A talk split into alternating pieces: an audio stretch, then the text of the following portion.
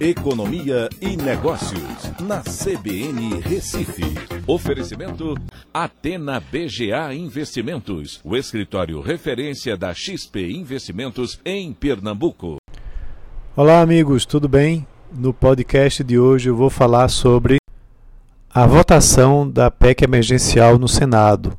Né? Em dois turnos, finalmente foi votado e agora é, vamos aguardar a Câmara dos Deputados na semana que vem, na terça ou na quarta, analisar e votar.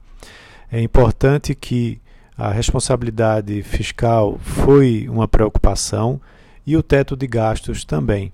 Então a gente tem agora uma PEC emergencial que define uma nova rodada de 44 bilhões de reais para o auxílio emergencial, é, onde o grupo que vai receber e os valores ainda serão definidos, mas há uma discussão uh, que esse valor deve ficar entre 150 a 375 reais e com um, é, um, um número de pessoas de, que serão beneficiadas em torno de 40 milhões.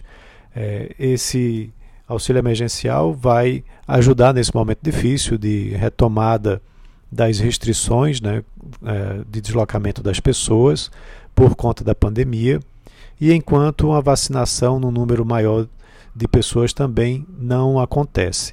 Uh, é importante a gente ver que, de certa forma, a PEC emergencial foi um pouco diluída, né, os impactos dela uh, em termos de redução de despesas não serão tão sentidos assim, mas de todo jeito não se promoveu a gastança, é, que é algo muito importante.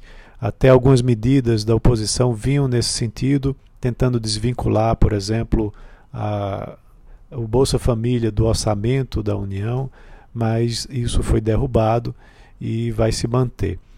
É, então vamos aguardar agora para que a, a Câmara faça a sua parte, para que depois seja promulgada essa PEC e em seguida o auxílio emergencial possa logo entrar em cena. Essa é a grande expectativa com relação à utilização dessa nova rodada do auxílio emergencial. Então é isso, um abraço a todos e até a próxima.